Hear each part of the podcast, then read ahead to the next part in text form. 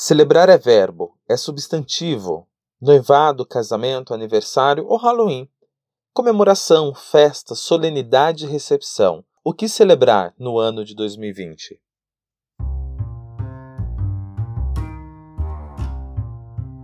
Nosso linguajar é nato, não estamos falando grego. Aqui falamos como aprendedores colaborativos sobre aprendizagem significativa, criativa, organizacional, filosofia, pedagogia, psicologia. Matite Vômenos, olhar de aprendiz e um pouco de Diz que me diz. Sejam todos bem-vindos ao nosso podcast. Olá, olá, seja muito bem-vindo ao nosso episódio de número 16. Olha que beleza, Helder! 16 vezes a nossa presença nessa querida podosfera. Não sei você, mas eu já estou sentindo um pouquinho de saudade dos nossos encontros semanais. Isso não quer dizer que esteja tudo acabado entre nós. E esse nós não significa eu e você, ou você e eu. É apenas uma pausa que nós iremos fazer, mas durante o programa a gente fala o que que vai acontecer. Beleza? Fala você. Pessoal, boa tarde, bom dia, boa noite. É um prazer estar aqui mais uma vez. Nós queremos muito que esteja sendo tão prazeroso ouvir a gente como tem sido prazeroso falar com vocês. Mais uma vez a gente agradece a todos, né, os ouvintes e todo mundo que tem compartilhado seu matite com a gente. E bora lá, vamos ouvir aí algumas participações especiais hoje não só ler né, o que algumas pessoas perguntaram, mas nós convidamos algumas pessoas para participarem mesmo, para falarem as suas perguntas aqui para gente e a gente vai tentar responder e construir um matite junto aí com todos vocês. Valeu, bom proveito, até mais. Olá, meu caro. Aqui não é programa Silvio Santos, mas estamos em ritmos de festa. Pois é, cara, esse é o nosso último episódio de nossa primeira temporada. Calma que tem mais, não estamos parando por aqui. E antes que os ouvintes se chateiem conosco, já vamos avisando que eles não ficarão sem nada para ouvir às quartas-feiras, pois novembro será um mês muito especial. Recentemente incluímos em nosso Matite o conceito de lugar de fala que aprendemos com a filósofa Djamila Ribeiro, que diz que o lugar de fala confere ênfase ao lugar social ocupado pelos grupos oprimidos, dentro de uma relação de poder. E como os nossos corpos masculinos e não negros, pois eu vou usar esse termo, pois em um país miscigenado como o Brasil, não creio que exista brancos no Brasil. Olha a polêmica, ai meu Deus. Mas vamos lá. Então estamos assumindo publicamente e, ao mesmo tempo, abdicando alguns dos privilégios,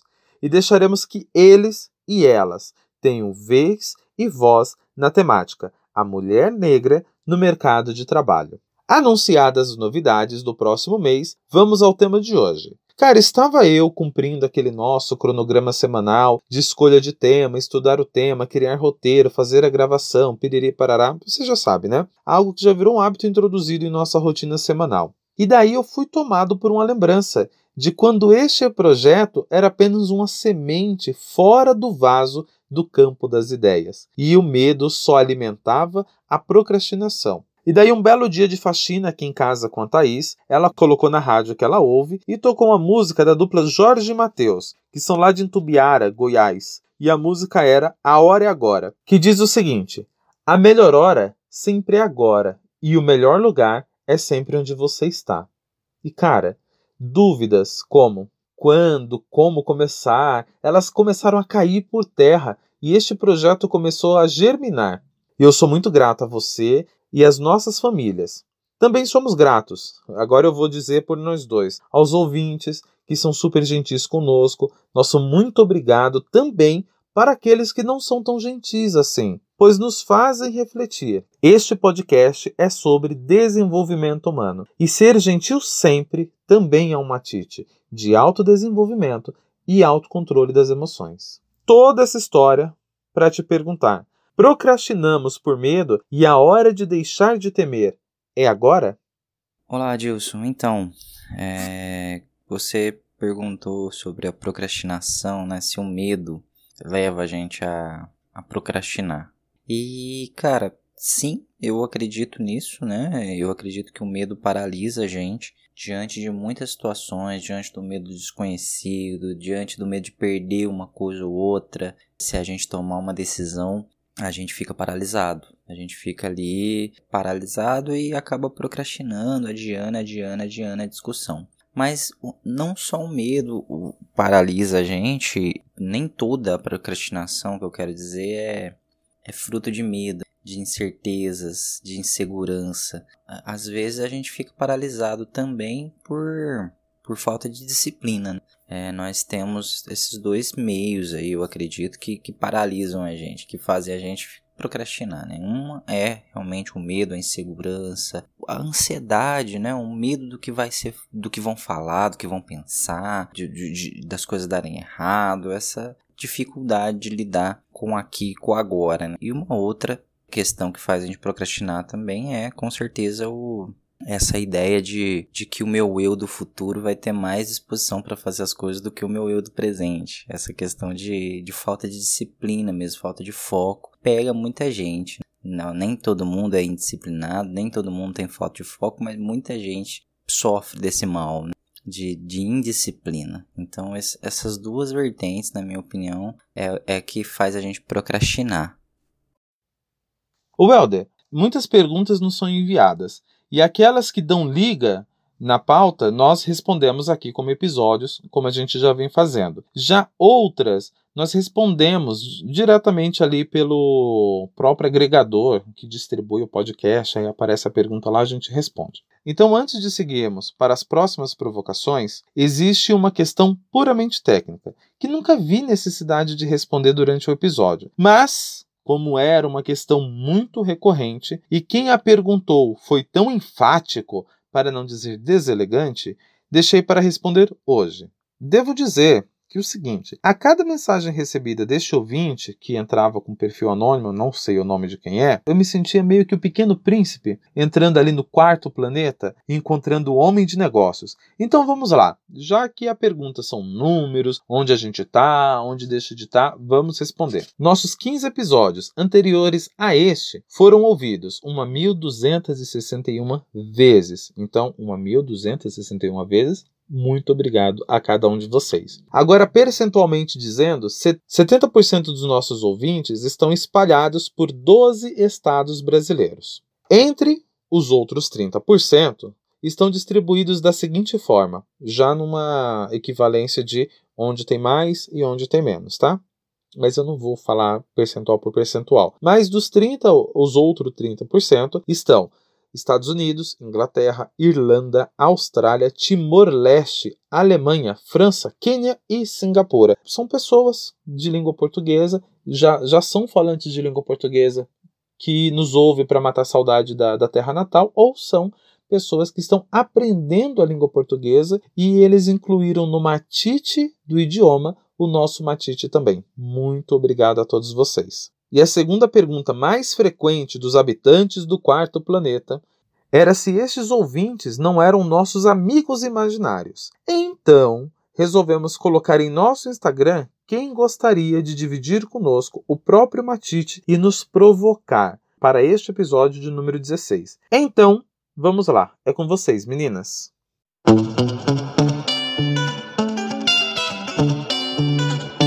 Olá, eu sou a Luana e o meu episódio favorito dessa primeira temporada foi o episódio 11, quando florescer não são só flores.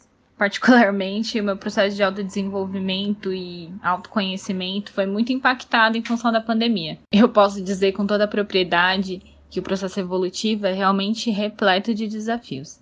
Eu sou mãe de um menino de 7 anos e a maternidade na minha vida é a realização de um sonho, mas ao mesmo tempo é uma tarefa que faz com que eu questione e revise todos os dias os meus entendimentos, certezas e valores. É, recentemente teve um vídeo que viralizou pela internet é, de duas meninas que são irmãs e que estavam na comemoração né, do aniversário da mais nova e tiveram ali uma pequena divergência, digamos assim, na hora do parabéns. Que é uma coisa muito comum, né? Quem, quem tem irmão sabe. Só que na internet a gente viu esse vídeo se transformar um foco de críticas e julgamentos é, diante da postura das crianças, mesmo que elas sejam apenas crianças que ainda estão aprendendo a construir, a lidar com as próprias emoções e sentimentos. Como mãe, uma tite que eu queria propor hoje é como nós, no papel de tutores, podemos auxiliar as nossas crianças nesse processo da construção da personalidade, na forma de lidar com os próprios sentimentos, diante não só da valorização das celebrações próprias, mas também do respeito e do compartilhamento das celebrações daqueles que estão ao nosso redor, que estão próximos a nós. Que legal, Luana. Obrigado pela participação. É legal que você gostou desse episódio sobre o florescer e muito obrigado por compartilhar com a gente o seu matite aí como mãe, como alguém que está se descobrindo dentro da maternidade, é, vivendo um sonho e se questionando a respeito tudo, né, com relação a, a essa nova nova etapa da vida, né, que é a, a, maternidade. E é bem isso, um filho chega na vida da gente, o seu já está aí há sete anos fazendo essas mudanças em você, mas um filho chega na vida da gente para mudar tudo que a gente pensa, tudo que a gente acredita e fazer a gente questionar muita coisa mesmo. Então é fantástico o matite, o aprendizado proporcionado por um filho.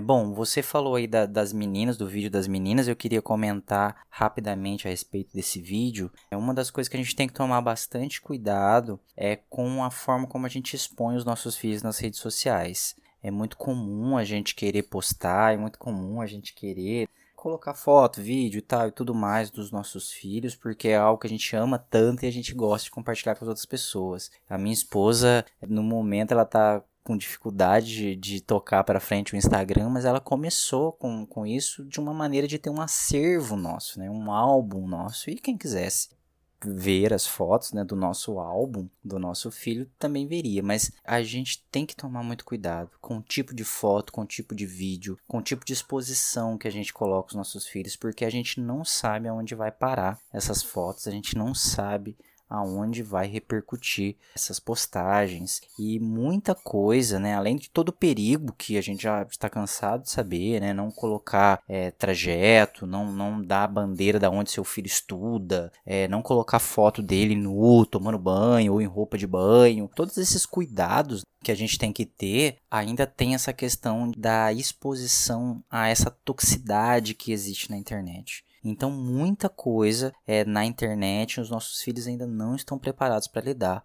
como, por exemplo, o julgamento das pessoas. Falta de tato, de sensibilidade, de respeito das pessoas quando eu torno algo público. Então um vídeo viraliza e aí meu filho vai ser exposto aí no, no mundo inteiro, que sabe? Então é, eu preciso ter esse cuidado, eu preciso ter essa ideia de, cara, tem coisas que é melhor não colocar, tem que ter muito cuidado, porque pode ter uma repercussão muito negativa e os nossos filhos não estão preparados. E aí, na sua pergunta, que você diz como nós, no papel de tutores, né, nós podemos auxiliar as nossas crianças no processo de construção da personalidade e de construção dos sentimentos, de valorização, do compartilhar e do respeito, essa foi a sua questão na minha aprendizagem como pai, eu tenho seguido algumas linhas que eu até já comentei aqui. Eu sempre ouvi falar que ah, não existe manual para ser pai e mãe, filho não vem com manual de instrução. Eu confiava muito na minha formação em psicologia também, achando que seria o suficiente para eu poder criar uma criança, né, guiar uma criança, mas eu estava totalmente enganado. Antigamente a gente poderia dizer que não existiria manual, ainda não existe um manual próprio, né, para isso, mas hoje existe muito conteúdo sim. Existe muita gente estudando sobre criação de filho, sobre como é, lidar com a psique da criança e instruir a criança a ser um, um adulto autônomo, criativo, engajado, é, que lida bem com seus sentimentos, bem resolvido consigo, sem um monte de traumas que eu e você e um monte de gente aí tem. Então tem sim hoje muito estudo a respeito disso. E eu, particularmente, eu gosto de duas linhas. Uma linha se chama disciplina positiva, eu já falei sobre ela aqui, né, algumas vezes, e também a criação com apego. Tá? São essas duas linhas que eu sigo com o meu filho. Meu filho tem um ano e oito meses e é fantástico, cara. eu não sabia de nada sobre criação de filho. É graças à minha esposa, né, que eu me deparei com esses dois temas, porque ela estava buscando muito e aí ela chegou nisso e apresentou para mim e aí eu vi que eu não sabia nada, nada, nada, nada e que eu precisava estudar para ser pai. Nós precisamos estudar para ser pai e estudar para ser mãe temos que estudar. A gente estuda para tudo na vida, a gente aprende um monte de coisa. a gente precisa se dedicar em estudar para ser pai e mãe. Tem conteúdo. É, e obviamente cada um segue o que, o que achar melhor para o seu filho e para sua filha. É claro, quem sou eu para dizer como você ou qualquer outra pessoa vai criar os seus próprios filhos, mas se eu pudesse dar uma sugestão, eu, suge eu iria sugerir que vocês dessem uma olhadinha na disciplina positiva e na criação com apego, porque são duas coisas fantásticas e dali vai surgir muita coisa para vocês olharem, pesquisarem, aprenderem e vocês vão se deparar com alguns nomes que eu acho que são muito fortes hoje no Brasil, fundamentais ali, que estão pegando esses temas e esmiuçando e passando mastigo, mastigadinho pra gente através dos conteúdos na internet, no Instagram, no YouTube. Um nome muito forte aí é a Isa Minatel, ela tem uma história fantástica de como que ela entrou nesse mundo também da paternidade, da maternidade, aliás, né, da maternidade, e, e como que ela mudou drasticamente a vida dela com o nascimento do filho e hoje ela ganha vida falando sobre isso, vendendo conteúdo sobre isso. Ela tem muito conteúdo é, que é gratuito, que dá para qualquer um consumir. Ela é muito ativa nas redes sociais, é, principalmente no Instagram. Então vale a pena procurar a Isa Minatel. Ela tem um TED, foi o primeiro o, o, vídeo que eu vi que me mobilizou para a disciplina positiva e para estudar para ser pai e mãe foi o vídeo da Isa Minatel, o TED da Isa Minatel. E assim, eu ali começou a acender um monte de luz e, cara, eu não sei nada sobre paternidade, deixa eu estudar esse negócio. Ela defende muito que a gente precisa estudar para ser pai e mãe e eu concordo muito com ela. Um outro nome que pode ser que você se depare Tiago Queiroz, do Paizinho Vírgula. O Paizinho Vírgula é um site tem um canal no YouTube também. No site lá do Paizinho Vírgula, ele fala muito sobre paternidade e sobre masculinidade saudável, que vale muito a pena conferir. Assim, cara, como eu vi e revi e desconstruí muita coisa ouvindo o Thiago e os convidados que ele leva, pessoas de peso também que vão para lá, estudiosos né, de diversas áreas que falam no, no, no, no, podcast que eles têm. O Paizinho Vírgula tem um podcast que chama Tricô de Paz, está dentro lá do site também e fala muito sobre paternidade, sobre masculinidade saudável e é o que tem me ajudado a crescer também. E tem diversos outros nomes, são dois aí que, que foram os primeiros que chegaram para mim, mas deles eu fui, né, fui pegando muita gente que, que tá falando sobre isso, né, que tá defendendo essas duas vertentes e vale a pena conferir. É a forma mais respeitosa, como você falou, né, mais respeitosa de se criar uma criança, de criar vínculo e conexão com uma criança. São esses dois termos: disciplina positiva e criação com apego. É que a gente não tem tempo para para esmiuçar eles aqui, né? Quem sabe aí, se, se tiver interesse do, do público, né? Posso fazer um programa só para falar disso. São dois termos, assim, que ajudam muito no nosso papel como educadores. E eu, como eu falei, eu sugiro, dá uma olhadinha, né? Dá uma olhadinha. Se quiser conversar comigo a respeito desses termos, eu estou à disposição também. É, mas dá uma olhadinha nesses termos. Disciplina positiva e criação com apego pode ser que você encontre o, o que você está buscando, né? Esse norte para uma criação de filhos saudável, respeitosa e que vai moldá-los do jeito que eles precisam estar no, no mundo enquanto adultos. Espero ter ajudado. Oi, Luana. Muito obrigado pelo seu matite e por todo o seu apoio que vem nos acompanhando desde o nosso episódio piloto. Muito obrigado mesmo, tá?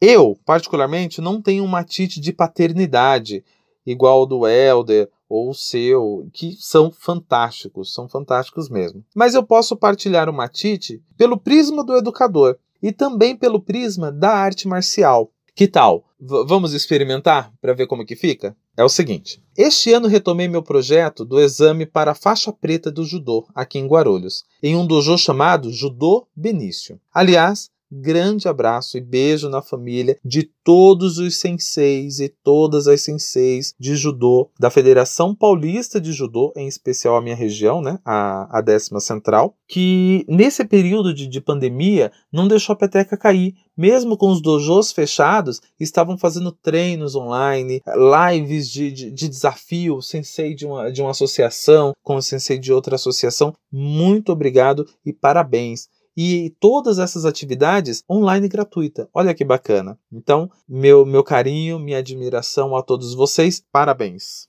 Mas então, o comportamento semelhante ao das meninas são comuns entre crianças, em especial com irmãos. São condutas que por vezes compreensíveis e aceitáveis entre crianças. Que isso fique muito bem claro. Mas o que não se aplica aos adultos, que estavam compartilhando esse vídeo, dando razão à mais velha ou dando razão à caçula, como se realmente elas estivessem ali se degladiando, como se não houvesse uma infância, um momento de aprendizagem. Mas beleza, vamos lá. É, eu vou querer trazer isso para o nosso prisma do judô, ok? A palavra judô significa caminho suave. E a hierarquia das faixas que não é algo imposto, é algo. A hierarquia da faixa, ela não é algo imposto, ela é algo combinado, socializado. Entende? Nesse sentido. Por vezes você vai ver um faixa, uma pessoa com a faixa mais graduada, com menos idade, e o cara que é mais velho, mas é menos graduado, deve respeito a, a essa hierarquia. Por quê? A, as faixas são uma representação de por onde o mais graduado já passou. É uma representação de por onde o mais graduado já passou e para onde o menos graduado seguirá. É uma bússola. Entende? É, é o norte a ser seguido. Vou chegar ali na faixa tal, e a próxima faixa, a próxima faixa, e assim vai. Beleza? Nos treinos que ajudei o Sensei Roberto, vi ele compartilhar algo muito bacana. Era algo como: dominar as emoções. Mas como assim? São meios para que você evite explodir. Mas isso não significa que, como você não explodiu, você vai implodir. Aquela emoção que você não colocou para fora, você por dentro aquilo vai te corroendo e, e, e vai fazendo tão mal para você. Naquela cena, muitos chegaram a narrá-las como rivais, gente. Como assim rivais? No judô esse termo não é usado. Pelo menos lá no nosso dojo, e acredito que seja assim porque trata-se de uma, de uma filosofia do, do judô, que é um oponente, principalmente nas, nas competições. Chamamos de oponentes, ou seja, aquele que se opõe. O que, que, ele, o que, que a gente se opõe? Eu quero ser campeão, você também quer ser campeão. Nossa ideia, elas estão opostas dentro daquilo que é chamado que é, que é, chamado hoje de judô positivo, dentro das regras, com arbitragem, com respeito, com dedicação, treino e muito matite, chegar ali ao primeiro lugar e ou a, a faixa mais graduada, como eu disse no começo da, da questão. Nós somos os nossos maiores oponentes. Como que eu consigo lidar eu comigo mesmo? A Emília do sentido do Capa Amarela sempre fala, eu com os meus botões. Será que os botões da Emília não são os oponentes dela, onde ela vai dialogar com ele? Qual é a emoção? Você já deu nome para suas emoções? Você sabe quem é quem? O que, que é implodir? O que, que é explodir? Isso é tratado de uma forma sadia? A gente tem que pensar nisso. Mas uma outra coisa que ainda nos cabe. Vamos fazer três perguntas, baseado aí no que a gente está falando do, do autoconhecimento, da, do, do controle da emoção e do respeito da hierarquia. Situação número um. Se a mais velha soubesse conter as emoções, ela teria apagado a velhinha? 2. Se a menor soubesse conter suas emoções, ela iria agredir a irmã? E 3. Quais são os exemplos que os mais graduados daquela casa estão dando? Será que elas estavam apenas reproduzindo padrões? Pelo amor de Deus, sem juízo de valor. Aqui a gente está apenas apresentando hipóteses. Não conheço a família, não sei quem são, não estou julgando, mas penso que se aquela comemoração familiar se tornou pública, talvez esse comentário seja público, sem juízo de valor, mais uma vez eu digo isso. Beleza? Mas vamos pensar também essa reprodução da competitividade, da rivalidade. Hoje temos um presidente que não representa uma oposição ou retidão de caráter contrários aos governos anteriores, conforme eles disseram. Mas se a gente puxar um pouquinho da memória, a gente vai perceber que este governo foi eleito com o discurso de ódio, onde um liberalismo empresarial que privilegia o opressor e não o oprimido. Discurso este que também está sendo associado a essas meninas, gente. Pelo amor de Deus. Acontece que a internet é muito boa para gerar informação, mas ela é puro demais cruel para expor as pessoas. E pensemos da seguinte forma: o que está acontecendo? Estamos ensinando o quê? Que o bom é aquele que domina pelo poder, como fez a mais velha, ou que o bom é aquele que domina pela força, como fez a caçola. Não é uma provocação? Será que a gente não pode parar para pensar?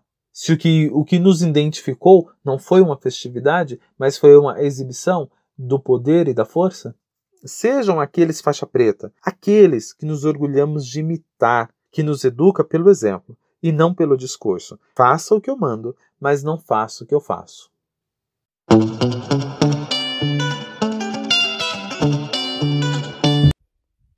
Olá, pessoal, eu sou Ana Paula e eu fui convidada para participar desse episódio. Adilson Welder, muito obrigada pelo convite. Eu estou muito feliz e honrada por estar contribuindo com esse trabalho tão lindo que vocês estão fazendo. Bom, no episódio 11, cujo tema era Quando florescer não são só flores, eu tive o seguinte matite. Há um pouco mais de dois anos, eu escolhi o caminho do autoconhecimento e com isso eu pude observar as minhas estações. O florescer requer tempo, observação, mansidão, esperança e, sobretudo, presença. Presença em você e com você. E o não florescer faz parte do processo e a natureza nos mostra isso. Eu acredito que quando nos conectamos com a nossa essência, tudo flui de forma mágica e consciente. Bom, falando em mágica e conexão, em um determinado momento do episódio 11, o Elder diz o seguinte: O infinito está dentro de nós. O cosmos está dentro de nós. Então, meus caros, pergunto a vocês: frente à consciência que temos que o infinito está em nós, como fortalecer essa verdade e florescer, ainda que seja no inverno? Eu termino aqui com uma frase budista na qual eu gosto muito, que é: O inverno nunca falha em se tornar primavera. Oi, Ana. Obrigado aí por compartilhar com a gente, por ter aceito o convite, por ter falado aí do seu matite, dividido o seu matite com a gente. Foi legal, as duas pessoas que participaram hoje, elas gostaram mais do episódio 11, que é do florescer, né? Acho que foi foi bem legal, então, esse episódio, né? Impactou bastante a vida pelo menos dessas duas pessoas que falaram aqui com a gente. Bom, legal. E essa ideia que, que você trouxe, que você citou, que eu tinha falado, né, da, da questão de que o infinito está dentro de nós, e no, que nós temos esse cosmos dentro de nós, o cosmos dentro de nós, o infinito dentro de nós, é uma coisa muito legal mesmo. Eu falei num sentido mais místico mesmo, num sentido mais espiritualista, mas esse é um matite meu, né? Essa visão mais espiritualista, é mais esotérica, digamos, mística, é mais uma visão minha a respeito de sermos feitos de pós de estrelas. Mas isso não chegou a mim de uma forma mística e esotérica e, espiritualista. Chegou em mim de uma forma científica mesmo. Eu já tinha ouvido falar de que a gente era feito de pó de estrelas, mas eu nunca dei bola, nunca, nunca me chamou a atenção.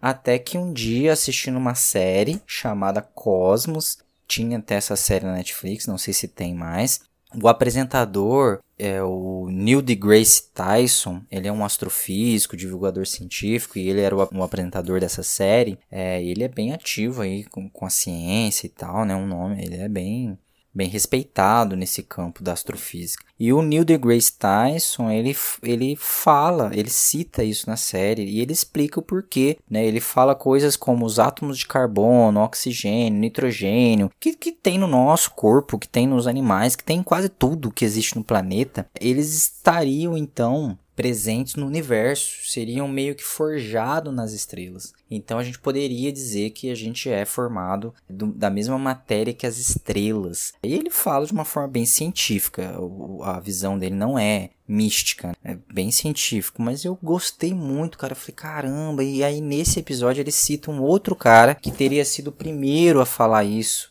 que foi o Carl Sagan. Ele também é um cientista divulgador, é, ele tem mais de 600 coisas publicadas aí em áreas da ciência diversas. Ele era físico, astrofísico, biólogo e uma série de outras coisas. É, ele morreu em 96, o Carl Sagan. E ele foi o primeiro cara que fez a série Cosmos, há, há anos atrás. E ele já teria defendido essa ideia de que os elementos presentes na vida da Terra é, estão presentes no universo estão presentes no cosmos. Então nós somos sim formados, né, de acordo com a, com a ideia desses, desses pensadores aí, do mesmo material que as estrelas, sim. E aí eu gosto muito de ter essa visão mística, de ter essa visão espiritualista, né, disso, porque para mim representa muita coisa. Representa as respostas que a ciência não consegue dar, por exemplo. Eu sou um cara amante da ciência, defensor do método científico, com certeza. Eu acho que a gente precisa sim é, valorizar o que os nossos cientistas falam, que as pesquisas apontam, mas tem coisas eu, eu imagino, né, eu consigo ver que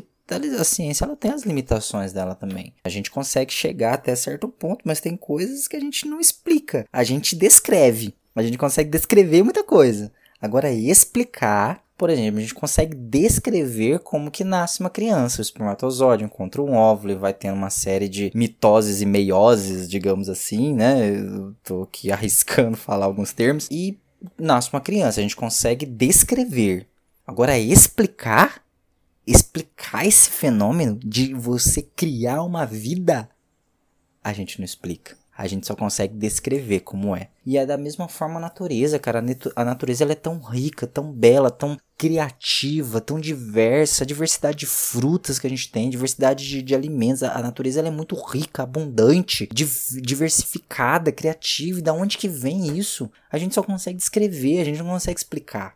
Esses dias eu tava viajando aí no, no maracujá que eu tava dando pro meu filho. Cara, o maracujá é uma casca oca. Tá, tá dentro dela cheio de, de, de sementinha com suco.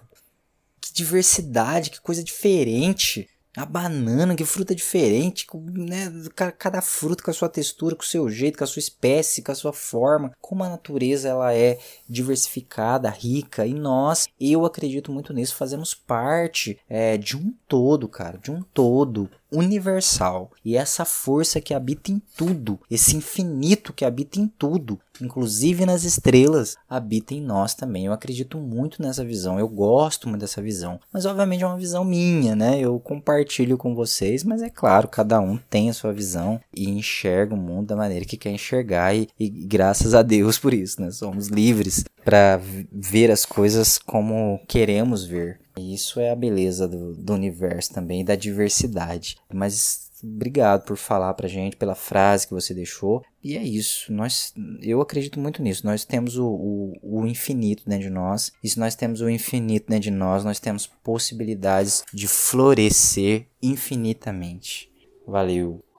Olá, Ana, tudo bem? Nós que agradecemos todo o carinho e pré-disponibilidade conosco. Vou começar respondendo o seu matite da seguinte forma: tem uma frase do Vinícius de Moraes que diz o seguinte: o sofrimento é o intervalo entre duas felicidades. E se a gente ressignificar o termo sofrimento para o termo inverno, de forma tão carinhosa quanto você colocou? Quantos de nós ignoramos a necessidade destes invernos? Quem viu o filme divertidamente viu quanto nomear nossas emoções é importante. O professor Hermógenes, que foi o precursor do yoga no Brasil, ao escrever o livro Yoga para Nervosos, diz que seus alunos nomeavam suas emoções como coisa. E eles diziam assim: ai, professor, sabe o que é? É que tem horas que eu sinto uma coisa. Ou diziam assim: professor, tem horas que uma coisa vem e por aí vai. Ouvir você dizer que existem invernos nos deixou felizes, pois esperamos que quem nos ouça tenham esta coragem pela busca do autoconhecimento. Aqui em casa, Thaís e eu temos alguns vasos de flores. Alguns nascem na primavera, outros no inverno. Mas o que existe de mais singular neste, mas o que existe de mais singular neste infinito particular da natureza é a reciprocidade. Você cuida, ela floresce. Você não cuida e ela não floresce. Mas quem nos ouve deve estar se perguntando: será que ele está dizendo que sofrer é legítimo? E a resposta é sim. se as peças do fogão ainda estão quentes antes de limpá-lo, porque já sofremos com alguma queimadura, seja ela leve ou profunda. Mas talvez jamais tenha sofrido queimadura alguma. Mas sempre confere. Sabe o que isso significa? Que alguém já, já sofreu e partilhou esse matite de dor com você, para que você evite que sofra com o fogão também. Mas esse matite não foi o suficiente para evitar que você ou outra pessoa queimasse a língua com a bebida quente. E aí você faz o quê? Confere. Confere. Você, o copo, vocês estão presentes naquele momento. Antes, de, quando você confere, você não vai no piloto automático, você confere, né? Por fim, por fim, gostaria de citar mais um dos nossos poetas. Neste caso, será o Mano Brown. Ele diz o seguinte: Onde estiver, seja lá onde for, tenha fé, porque até no lixão nasce flor. Gente, o que isso quer dizer? Primavera, verão, outono, inverno, não importa a estação, não importa o lugar. Na hora de você florescer, você florescerá.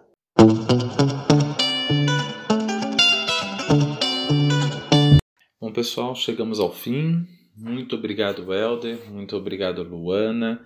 Muito obrigado, Ana Paula. E, e, é isso. Até a próxima temporada, gente. Não vou falar muito, não, porque eu sempre choro em despedidas. Mentira. Semana que vem estaremos com o Bruno. Ele vai substituir a mim e ao Helder e teremos convidadas. A temática do mês de novembro será o desafio da mulher negra no mercado de trabalho. E serão elas que dirão quais são esses desafios. Te esperamos na próxima semana. Pessoal, obrigado mais uma vez por nos ouvirem. Obrigado por ter acompanhado essa primeira temporada, por estarem com a gente. Obrigado pelos feedbacks positivos. Foi muito mais do que eu e o Adilson. O Adilson eu não sei, mas do que eu esperava. Eu não esperava a repercussão que teve. Ainda é pouco, ainda tá no começo, mas cara, foi tão gostoso ouvir pessoas, de, inclusive de outros lugares, de outros países, né, falando com a gente. Nunca imaginei que ia sair do, do, do esse podcast ia sair de Guarulhos, que dirá é, chegar em alguns países de língua portuguesa. Então foi muito bacana, muito gostoso. As pessoas que têm acompanhado, que têm sugerido pauta, que têm dado que tem criticado, dizendo que precisa melhorar, que tem compartilhado com a gente. E, e, e do matite nosso, é, do aprendizado nosso, a gente agradece de coração. Eu agradeço de coração. Mês que vem nós teremos aí um mês diferente. Eu e o Adilson vamos passar o microfone para pessoas que podem falar melhor sobre a temática. Mês que vem nós temos o, o Dia da Consciência Negra e nada melhor do que ter um mês. Um, um dia só é pouco, né? Mas nós pensamos que é um mês da consciência negra. Então, nas quartas-feiras, nós cederemos nosso local de fala aí para pessoas que podem falar sobre é, como é ser é, uma pessoa negra nesse país tão racista, tão preconceituoso, tão dividido e que não aceita todos os corpos, infelizmente. Como que é ter que conviver com tudo isso? Não poderíamos falar disso, não, não, não temos é, como falar disso, é, então nós vamos ceder o microfone a pessoas que podem falar porque sabemos que é algo muito importante ser falado, muito importante ser combatido, é, o racismo em todas as suas formas e de todas as suas maneiras. Então, façam proveito, eu tenho certeza que será enriquecedor, vai nos ajudar a desconstruir muita coisa e a construir muita coisa boa como seres humanos, né, que somos aí e nesse quesito de igualdade. Então, obrigado às pessoas que já aceitaram o convite aí de participar. Então, no, no mês que vem, vocês não ouvirão a mim o Adilson, mas tenho certeza que ouvirão é, falas enriquecedoras também. Bom proveito a todos e nós estaremos aqui ouvindo também. Valeu, até mais, gente. Abração.